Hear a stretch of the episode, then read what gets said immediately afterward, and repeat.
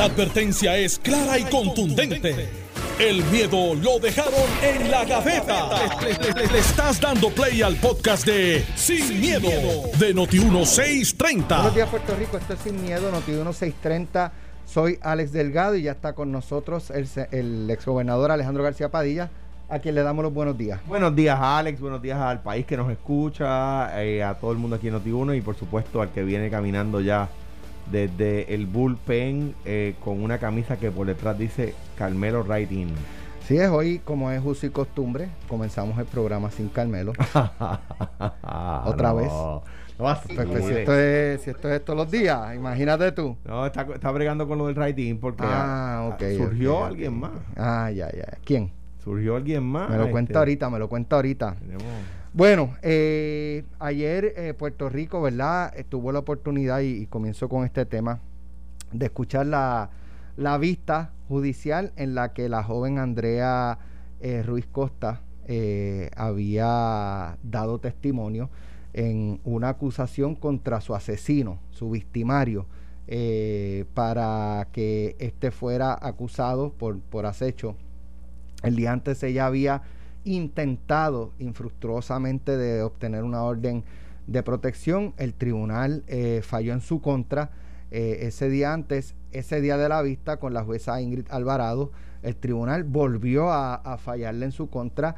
Eh, y lo que escuchamos de la vista, pues básicamente lo más importante así es que ella estuvo cerca de ocho minutos dando testimonio. un testimonio que en mi opinión, hizo coherente, comunicativa, eh, llevó su mensaje, eh, planteó lo que le estaba ocurriendo. Noté al final una jueza, eh, ¿verdad? y es mi percepción, como si estuviese prisa por terminar.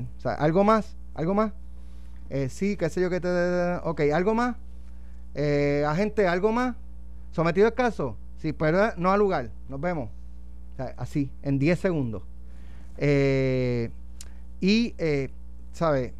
La, otra parte no presentó ningún tipo de defensa, pues porque siendo acusado tiene derecho a permanecer eh, callado, porque todo lo que diga puede ser usado en su contra y esas advertencias se las hizo responsablemente la jueza antes de comenzar la vista. así que en ese aspecto ella tenía una sola evidencia y nada de refutación. Por lo tanto, no era tan complicado que en una vista de regla 6 se le diera esa, eh, eh, se, encontrara lugar ¿verdad? al señalamiento. Anoche el juez, y lo escuché esta mañana con Normando también, el juez Irán Sánchez hizo unos planteamientos muy interesantes. El primero es que en esa vista de regla 6 lo que se necesita es un chispito de evidencia. Esa fue la palabra que usó, un chispito de evidencia. A su juicio, eh, se presentó un furgón de evidencia. Eh, y el otro planteamiento que él trae, porque hay una parte, ¿verdad?, que, yo creo que quizás eso fue lo que la jueza le dio peso. Eh, Andrea narra que en, estado de embriaguez le dio en un momento dado, el domingo antes, por llamar al, al individuo porque quería verlo que eh, pues, cuando están juntos ese, ese día, eh, que el hombre aprovechó que ya estaba en estado de embriaguez, no sé si me parece que en un momento dado se quedó como dormido y empezó a sacarle fotos para después usarlas en su contra. Eh, y hay quien entiende, entiendo yo que es la línea que presentó el juez, que ese argumento de ella haberlo llamado, aunque estuviese en estado de embriaguez, pues un poco es el juicio que tuvo la jueza, que fue más un juicio moral que uno eh, en estricto derecho. Vamos a escuchar lo que dijo el juez Sánchez para entonces comenzar con, con el análisis. En primer lugar, eh, la actuación en términos generales de la jueza mm, no es tan eh, maltratante como me habían hecho creer en la, en la prensa. ella empieza, hace una introducción que realmente, pues vamos a decir así, que este quizás no es lo más debido, ¿verdad?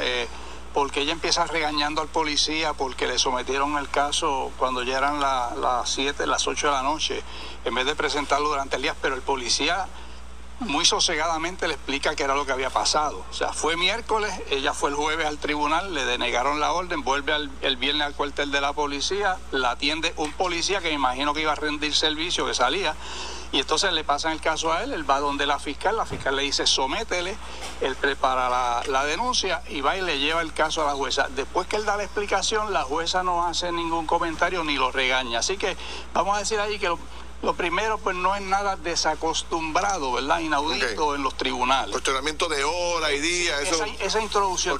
A mí lo que me, dejó un poco eh, preocupado es que en la regla 6 eh, ¿Qué es lo que había allí? ¿Qué es lo que había allí? Que causa probable para arresto. El quantum es de mera cintila, que es un término en latín que traducido a puertorriqueño significa un chispito. Un chispito. Un chispito de prueba. Y allí realmente le pasaron un furgón de prueba a la jueza. Y aún así determinó no causa. Ahora, si me preguntan, como persona que está viendo eso desde afuera, ¿verdad? No, no colocándome en la posición de la jueza ¿Qué fue lo que yo percibí que había pasado? Lo que yo percibí fue, como ciudadano, que la jueza, en vez de eh, hacer un, juicio, eh, una determinación, un juicio eh, jurídico, hizo un juicio moral. Porque aparentemente a la jueza no le gustó que ella hubiese eh, reiniciado, reiniciado o no, o sea, metida en trago, invita a la persona luego de haberse quejado de todo este trato. después, de haberse dejado de ella, se metió en trago y la llamó. Lo dejó, lo dejó que se sacaran eh, fotografías íntimas de algunas actuaciones sexuales, etcétera, y es posible que dijera, eh, este, al final, ese no hay causa probable. ¿Sabes lo que me sonó a mí? Ese no hay causa probable. Tú te lo buscaste. Eso fue lo que me sonó a mí. Eh, que la jueza estaba diciendo, determino casa, porque luego de escucharte eh, todo lo que me dijiste, yo creo que te lo buscaste. Ok. Eh, yo, ¿verdad? Este, me, inclino a pensar con, con, la línea del juez Sánchez. ella presentó ocho minutos de evidencia y cuando ella habla de ese momento que ella misma lo reconoce como que fue un error ella dice, mira, sí, yo lo acepto, ¿sabes? En estado de embriaguez lo llamé, pues quería verlo, pero, ¿sabes? Eh, queriendo decir, fue un error de mi parte. Eh, después de eso, el hombre, pues, ella, ¿verdad? Ve que el hombre le, saca, le había sacado fotos y todo eso, y dice, voy para adelante, voy para adelante, y ya, ¿sabes? Y dos veces el tribunal le dijo que no, y 33 días más tarde fallece a manos de ese hombre que el tribunal entendió que no era un peligro para ella. Mira, yo quiero dividir la discusión en dos temas. Número uno, yo eh, he llamado varios abogados eh, eh, criminalistas, ¿verdad? Porque yo he llevado casos criminales, pero los menos. Y hace muchísimos años. De hecho, varios de regla 6, ¿no? ninguno de violencia doméstica, pero pues llevé algún caso de drogas, algún caso, ¿verdad? de, de, de, agresiones graves, etcétera. Pero todos coinciden en lo siguiente. Y esto es Monday Morning Quarterbacking, ¿verdad? Esto es, de nuevo, uno analizando esto ya fríamente después de, todo lo que ha salido en los pericos, etcétera. Yo creo que había prueba para, encontrar causa, por supuesto. Y mi, mi, problema con este tema es, no es que haya que encontrar causa siempre en regla 6 porque es un chispito de evidencia. O sea, el que sea un chispito no quiere decir que hay que encontrarla siempre, ¿verdad? Pero en este caso había, estaba esa cintila de evidencia. Ayer el juez Sánchez, que, a quien respeto y admiro desde mis primeros años como abogado en el Tribunal de Apelaciones, eh, eh, es bien profiscal en sus decisiones y eso todos los oficiales jurídicos allí lo sabíamos, ¿verdad? Y eso no es ni malo ni bueno, eso es, hay jueces más pro defensa y jueces más pro eso pasa, ¿no? Eh, eh, yo creo que ese chipito estaba. No creo que estuviera ese fulgón, porque mucha de la prueba, como decía la otra abogada, una abogada de defensa que estaba anoche en pelotaru, decía, bueno, lo que pasa es que parte del testimonio es un vecino me dijo. Y eso el tribunal no lo puede tomar en consideración. ¿Por qué? Porque el vecino no está. Eso es lo que se llama prueba de referencia y no es admisible, ¿verdad? Pero con todo y eso, yo creo que había suficiente prueba para declarar causa para arresto citación. Donde yo creo que la juez encima, si, si, no le parecía suficiente, tenía la oportunidad de decir, como dijo Leo Aldrich ayer en, en Pelotadura, usted dice que él envió unos mensajes, déjeme verlos. Número tres, el que ella haya, lo haya buscado en embriaguejo no, en estado de embriaguejo sobria, no justifica bajo ninguna, ni en esta, ni en ninguna circunstancia las amenazas, ni los patrones de abuso, ni levantarle la voz, y mucho menos levantarle la mano. O sea, el, no digamos que lo buscó en estado de embriaguez, digamos que lo buscó en estado de sobriedad, digamos que lo buscó habiéndose casado con él, digamos que lo buscó, comprometida con él, eso no justifica el abuso, ni en ese caso ni en ninguno. O sea que yo creo, mi opinión muy particular, ¿verdad? Es que había causa. Y esto de nuevo, ahora viéndolo en el tiempo, ¿no? Yo no estaba en la vista, yo no vi el demeanor de la, o sea, la, la, manera de testificar de la, de la joven, yo no vi la manera de testificar del policía. Eso número uno. Segundo plano, el fiscal dice, perdón, el policía dice que fue donde el fiscal y el fiscal dijo someta. ¿Por qué el fiscal no fue? Si estaba allí, ¿por qué el fiscal no fue? Si le están diciendo que esta mujer, hay un hombre amenazándola, un hombre que trabaja en seguridad, un hombre que, que, le tomó fotos eh, eh, que laceran la intimidad de esa mujer. O sea que no solo tribunales. Yo creo que la juez debió encontrar causa, y yo creo que el fiscal, cuando el policía le presenta, debió ir.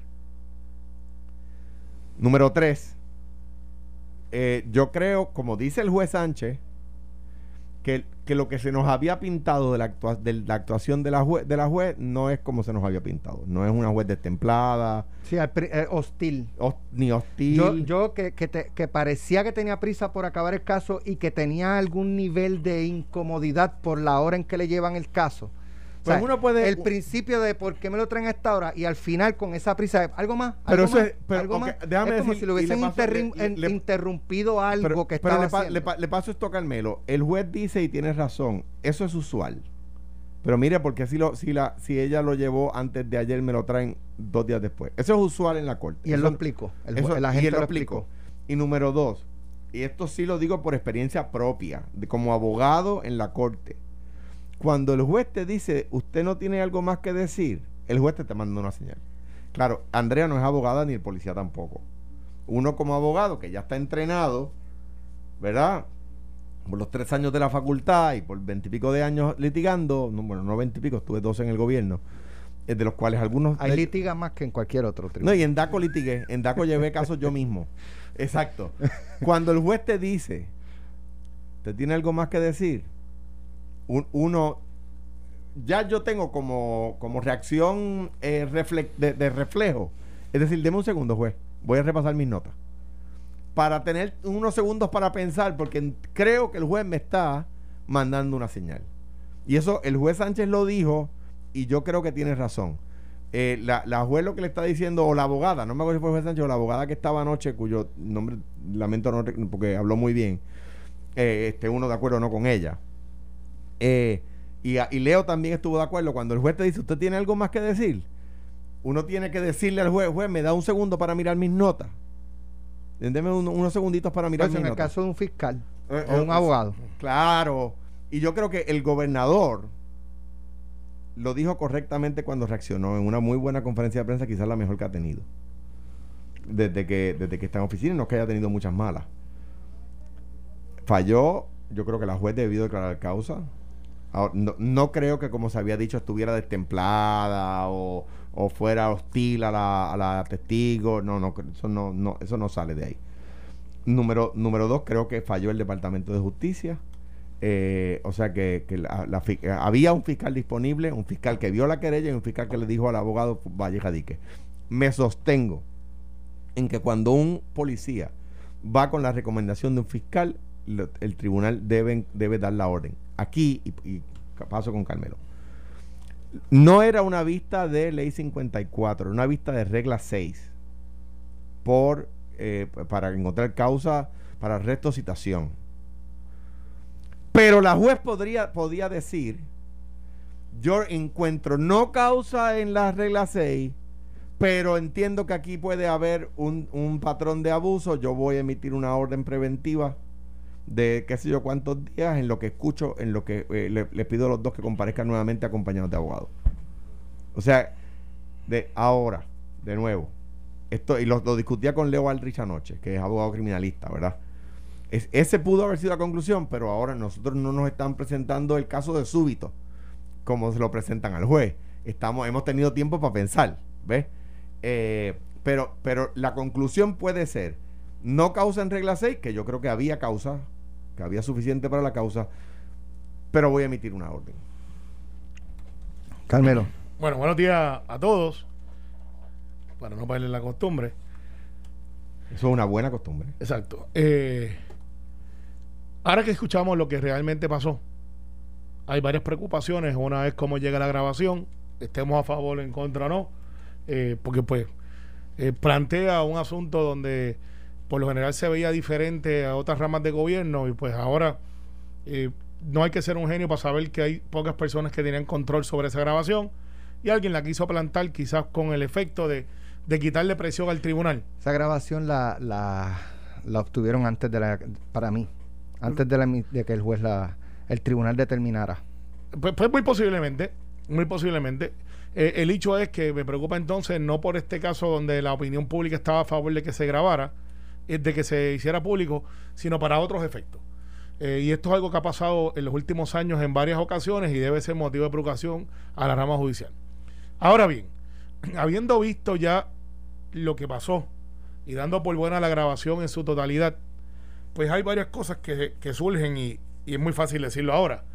Primero, por lo general son salas especializadas, así que el buen entrenamiento debe tener eh, tanto el agente como la juez que está viendo esos casos, porque esa es la norma de la política pública de la rama judicial. Segundo, los testigos no vienen con un librito de cómo dicen las cosas o cumpliendo con todos los requisitos de, de, lo que realmente son constituyentes de delito, porque no estás haciendo un examen de reválida. Estás diciendo lo que te pasó. Y el juez y la jueza tienen que tener la capacidad de discernir lo que es prueba de referencia, que no es lo que tiene de propio y personal conocimiento, que no es admisible, pero a la misma vez también ver lo que puede ser constitutivo de un delito sin tener que definirlo en el código. Me explico. Eh, aquí, obviamente, cuando tú ves el, el delito que sí se cometió basado en el testimonio, y te voy a explicar por qué sí digo que sí se cometió, es el acecho, por lo menos. El acecho, la persona persiguiendo. Tenía una copia del carro, se le metía en el carro Claro. sin que ella estuviera. Y ese testimonio es de propio y personal Pero, pero aquí, aquí es que vamos, aquí es que vamos. Y ella infiere de que tiene que ser él por la llave y el otro. Pero fíjate lo que pasa. No es ni siquiera eso. Es que hay una norma no escrita, pero es una norma, pero sí es escrita, perdón, en la, en la facultad de Derecho, de que si yo tengo un testimonio, que es un mi testimonio, y la otra parte no refuta el testimonio, pues el testimonio mío, si no tengo nadie que lo refute, es prueba irrefutable, es admisible. No, bueno, pero, sí, Pues- pero el tribunal puede no creerlo. Ah, claro, pero puedes no creerlo. Claro. Pero ante la otra parte, sigo, mire, es que yo me levanté esta mañana y llegué volando aquí al tribunal en mi capa mágica. Y digo, pero ¿y pues, ¿cómo es que usted llegó aquí volando? Pues puede ser mi testimonio y nadie lo Y refutó. nadie lo refuta, pero, Pero pero digo no es creíble. Pero no es creíble. Pero ahí es que viene la razonabilidad del juez o la juez. Claro. Si estos eventos, el que se trae y motivan el efecto, son creíbles, basado en un testimonio que es posible, la posibilidad del testimonio de que es real. Mire, una relación, sí la hubo, no hay una reputación de la otra parte. Tuvimos relaciones, eh, hay más allá de una amistad íntima, este, eh, sentimental, pues obviamente pues no fue refutado, pues eso es creíble. Eh, eh, él sabe dónde yo estoy y tiene fotos y tal, eso es creíble. Eh, pues no, que lo del vecino me dijo que pidió el carro pasar. Bueno, yo el juez tiene que estar pensando en la mente, puede ser, pero eso no lo puedo tomar en consideración porque pues eh, eh, no, es, no es que ella lo está diciendo, es que alguien se lo dijo y ese alguien no está ahí. Entonces, eh, estoy jugando para atrás y para adelante cómo sería el pensamiento de la juez dentro de su cabeza, dentro de la prueba Lo que, que pasa, recibe. digo, da- déjame. ¿Qué es regla 6? Vamos. ¿Cuáles son los ¿cómo judiciales? dice? Vamos a ponerle el chispito. Está regla 6. Vista preliminar y juicio. Correcto. Bien, son pero- tres, tres fases. Pero ahora es que ahora es que vamos. Dentro de la evidencia que desfiló de un testigo normal, había más que evidencia para que se usted- diera por lo menos el acecho o sea, y la orden tus preventiva. preguntas son Por lo menos. excelentes. que de lo que pudo haber estado para un juicio. No, no, estoy diciendo lo que Para la, un juicio. Lo que la, lo que la traes, jueza- traes el vecino, déjame decir, déjame- traes al vecino que Pero, testifique a- el antes, vecino. antes de eso, eh, Alex, pero eso es en el Alex, juicio. Alex, no, no, es que estas preguntas las estoy haciendo en radio como si fuera la mente de la juez de lo que estaba pensando, no es preguntas que se hacen. No por eso, pero Es son que- cosas que dentro de ese análisis de ella son para un juicio es válido. Bueno, ella está pasando Pero una regla sobre un seis tú vas- testimonio. tú Lo que sabes. pasa es que estoy de acuerdo contigo. Basado en lo que sabemos hoy, hoy, ciertamente, aunque no se constituyera el delito por el que se llevó, la juez puede decir, mira, a lo mejor aquí no hay encontrar uno menor incluido. menor. Y puede decir, aquí quizás no hay una agresión, pero ciertamente hay un acecho. Bueno, mira, la, en- o, o y sea, pide la orden. yo, yo, yo creo la juez no podía tomar en cuenta la prueba de referencia ni aún en regla 6, pero sí tenía prueba directa de, De propio personal conocimiento que, que era suficiente. Una vez, y esto lo, lo cuento, eh, fueron dos policías excelentes, extraordinarios policías. Yo tuve un caso de regla 6 y un caso de drogas, ¿verdad? Donde yo represento a este muchacho. El caso se cae en regla 6 porque el, el- porque al oficial se le olvida decir que tenía binoculares. Y la verdad es que cuando él le dice al tribunal, yo estaba parado en el puente, yo conozco el área porque era en Cuamo, estaba parado en el puente y el, y el imputado compró droga en tal sitio. Y yo digo, pero, pero como, ¿qué distancia hay? Y me dice el, el policía, pues habrá como, como 250 o 300 y metros. Y usted digo, lo vio desde ahí. y es imposible. Digo, pues, gracias, no tengo más preguntas, así ya él no puede hablar más. Eh, Y le digo, juez, es físicamente imposible que haya visto que compró 40 dólares de cocaína eh, a 250 o 300 metros. Es físicamente imposible. Y, el tribunal determinó la causa. Va en alzada, no había fiscal, pero los policías, dos agentes extraordinarios, no, recuerdo su nombre, van a donde el fiscal, el fiscal va en alzada, y en alzada yo le digo a mi cliente, mira, vamos a someternos a un programa, programa de desvío para sacarte de a ti del vicio. Y así fue, un muchacho extraordinario. Me escribe un policía ahora mismo, no voy a decir su nombre por supuesto, me dice, es verdad, en un caso de regla 6 de sustancias controladas, el juez me preguntó algo más y yo me di cuenta, me dice el policía, que se me había olvidado presentar la prueba de campo. Y entonces la presenté. Lo que quiero decir con esto es, eh, yo creo que había que encontrar causa, yo creo que tenía prueba suficiente, descontando la que no le constaba a, a- bendito a la, a la víctima. Sí. Descontando la que no le contaba a la víctima, tenía más que suficiente. mira, o- y, y, y terminó. Hermano, en Puerto Rico se encuentra causa probable para arresto o citación en casos de asesinato cuando el juez lo que tiene, no tiene ni un testigo, tiene la declaración jurada por escrito, no tiene el testigo allí de frente, de un testigo que le consta que, que- que se cometió un asesinato y que fulano fue el que lo cometió. pero una, una corrección. si tú puedes hacer eso en, en asesinatos, ¿cómo no lo vas a poder hacer Sí, en un pero caso un- de violencia un- una doméstica? corrección. En regla 6 sí tú puedes tener por prueba de referencia, se admite. Porque recordando mis tiempos como abogado con el caso criminal, los agentes someten por creencia y someten por este por testimonios que no le constan casos en ausencia.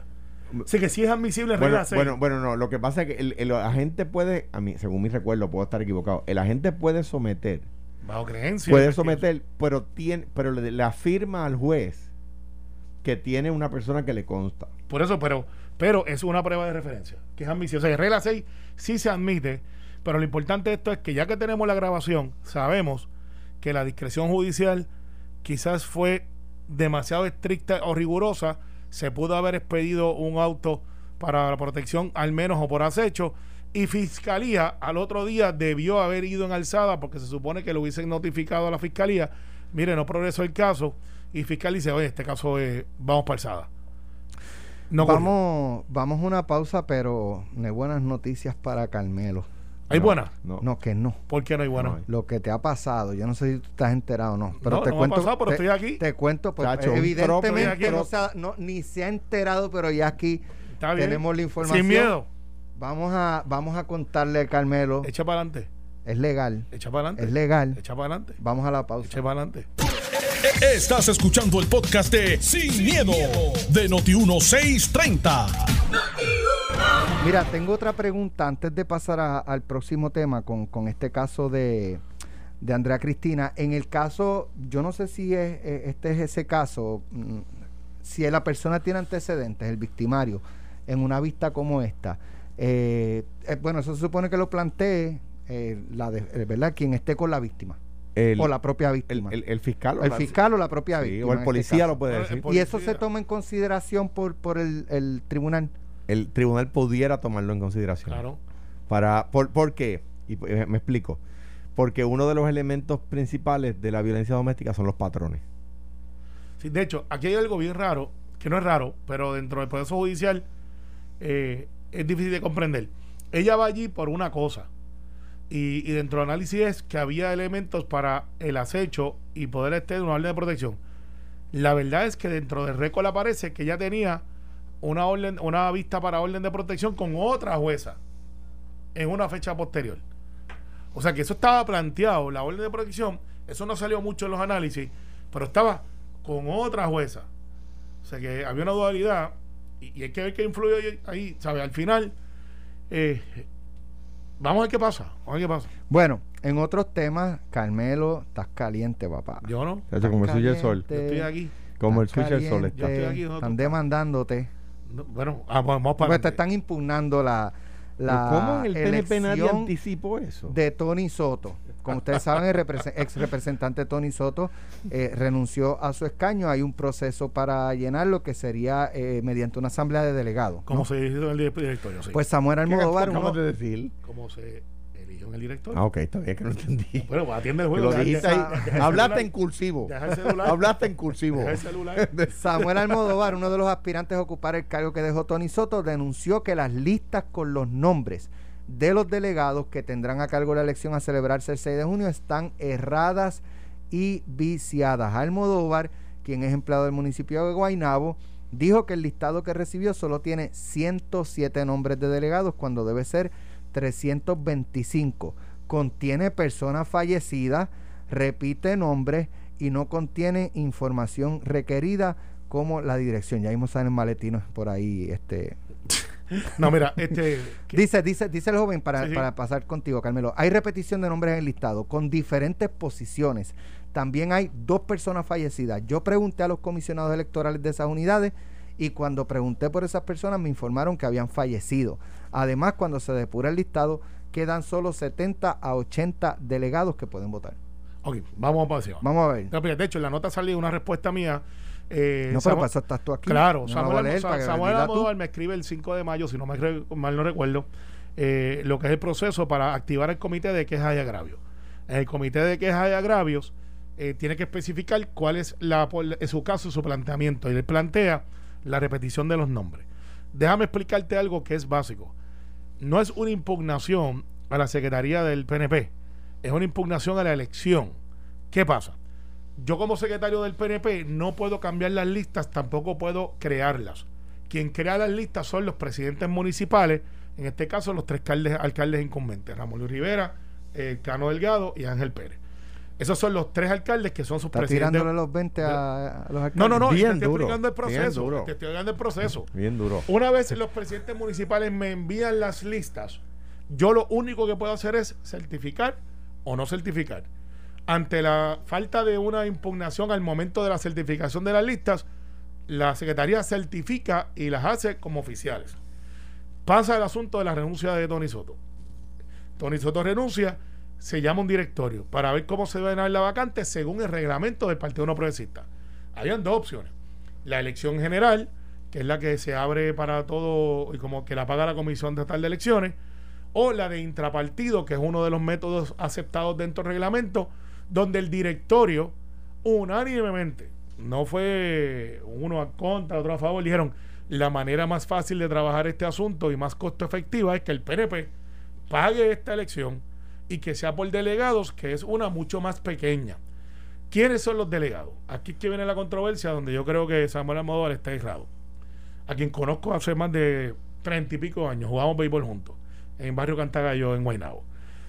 Él plantea de que hay 118, más o menos 108 delegados, de los cuales hay nombres que se repiten. Sí, se repiten, porque hay personas que ocupan uno o dos puestos, rara vez tres, dentro de la estructura electoral y son delegados, pero no tienen dos votos, tienen un solo voto.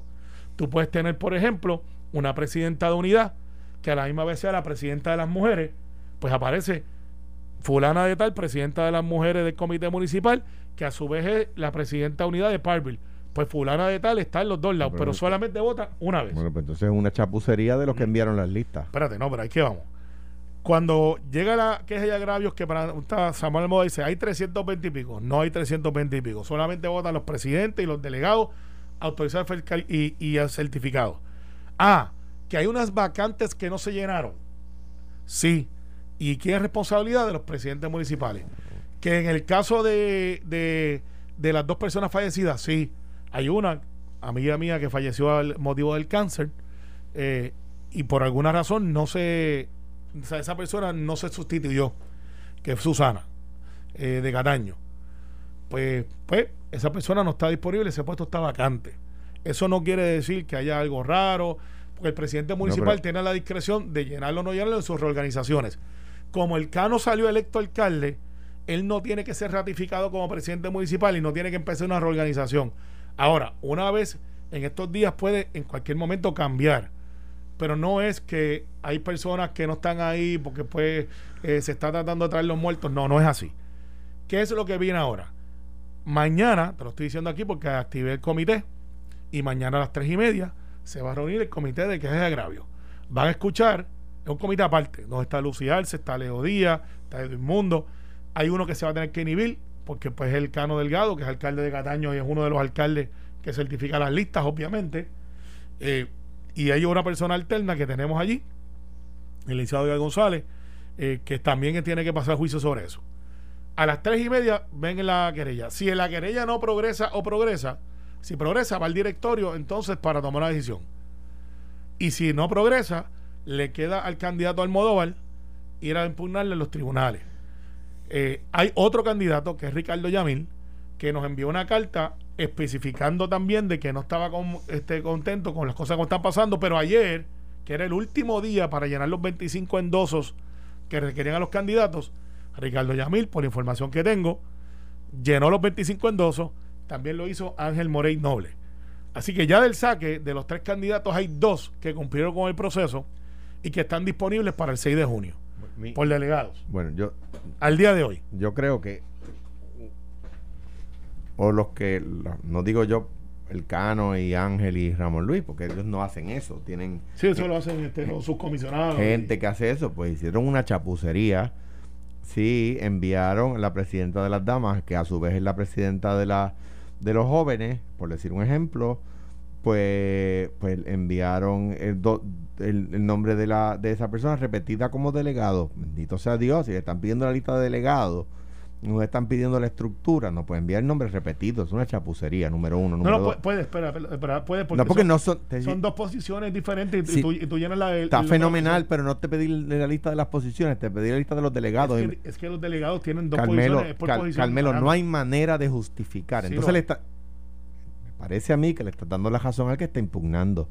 Porque si en la lista de delegados, no te estoy pidiendo la lista de las posiciones que ellos ocupan, si en la lista de delegados me envías el de Carmelo Ríos dos veces, pues hay un problema en la lista. Por supuesto que lo hay.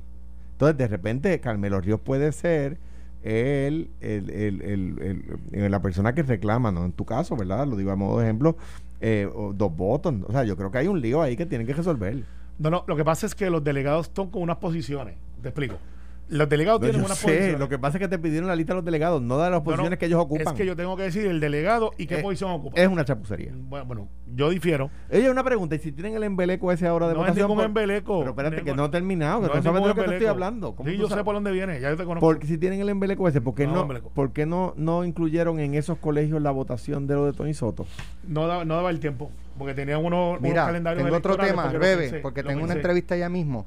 El comisionado electoral, otro tema, eh, del Partido Popular Democrático, Gerardo Cruz, denunció que el Partido Nuevo Progresista intenta alterar los datos estadísticos de la Oficina de Información y Procedimiento Electrónico con el fin de reducir la cantidad de electores hábiles para votar en las próximas elecciones especiales para eh, la delegación congresional de Puerto Rico. No me hace sentido porque a. Carmelo lo que ha estado planteando es que, que, que si va, pa- va poca gente a votar tienen un problema. Así que no me hace sentido que Carmelo busque que vote menos gente. No, lo- Aunque el planteamiento de, de Toñito es que es para que parezca un por ciento más Porcentaje, alto. exacto. Pero es que como quiera no me hace sentido. Porque, porque al lunes aquí vamos a estar hablando de que votaron 10, 15, 20, 60, 100 mil. No vamos a estar hablando de por ciento. Bueno, lo, exacto. Lo que está diciendo Toñito es están, No hace sentido. están tratando de reducir el universo de electoral para decir que votó tanto por ciento, como un ardid publicitario. Como- pero, pero, lo que tú dices es, lo que tú dices es, si lo, si trataran de hacerlo, no lo van a lograr. Lo que está diciendo No. Toñito es, están tratando de hacerlo. Mira, eh, obviamente Toñito tiene que hacer su trabajo y, y en eso nadie puede dudar que él tiene a veces más trucos en el cinturón de Batman, pero eh, eso es parte del proceso del arte de, de los comisionados electorales de tratar de, de defender su, eh, su, su western. Bien sencillo, aquí va a votar la gente que va a votar. Yo aspiro, son 110 precintos. Si por cada precinto votan este, 800, 900 personas, llegamos a los 100 mil.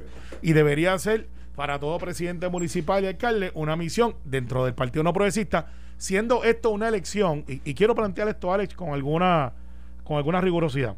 Aquí hay gente echándole la culpa al PNP de que no está gastando chavo en la elección congresional Que no está gastando. que no están Están yo, gastando demasiado. yo les digo algo a todos aquellos que se pasen criticando eso pregunten a los candidatos que son los que están ahí cuánto dinero ellos están pautando en cada uno de los medios porque son las candidaturas de ellos los que tienen que Sí, que representar el, el gobierno el lo, bienestar. el gobierno pero vamos por ahí la Comisión Estatal de Elecciones está pautando en una elección página completa donde se vota y nosotros como institución estamos haciendo lo que nunca se había hecho, foros, reuniones en todo Puerto Rico. Entonces es muy fácil para dos o tres sentarse en la radio y decir, ¿dónde está el PNP? La pregunta es, ¿dónde tú estás? es Que alegas que eres PNP. pero dónde está ¿Dónde tú estás? ¿Dó- ¿Dónde está tu esfuerzo más allá de la crítica? Que eso es lo que llevan haciendo años. Y yo no tengo problemas con el análisis. Pero aquí hay gente todas las noches sacando gente, llevando el mensaje y después tratar de, de decir, no, que es que el gobernador no le interesa. Al gobernador le interesa muchísimo. De hecho, el gobernador fue quien peleó con la Junta, con Tatito, para que ese dinero estuviese ahí. El gobernador y el PNP es la única institución que ha dado el frente para que se pueda dar esta elección del domingo. Pero hay algunos que quieren el juez sacado. Y yo lo digo con mucho respeto, pero también con energía. Mientras yo sea secretario, no les voy a dejar pasar una, porque el PNP como institución está haciendo lo que tiene que hacer. La pregunta es, ¿qué tú estás haciendo que te pasas criticando y no te he visto cogiendo sol ni sereno en ningún lado que no sea para hablar detrás de un micrófono? ¿Algo que añadir? yo creo que Carmelo tiene toda la razón y los críticos de Carmelo también. Me imagino. Esto fue, el podcast de Sin, miedo, de Noti1630. Dale play a tu podcast favorito a través de Apple Podcasts, Spotify, Google Podcasts, Stitcher y notiuno.com.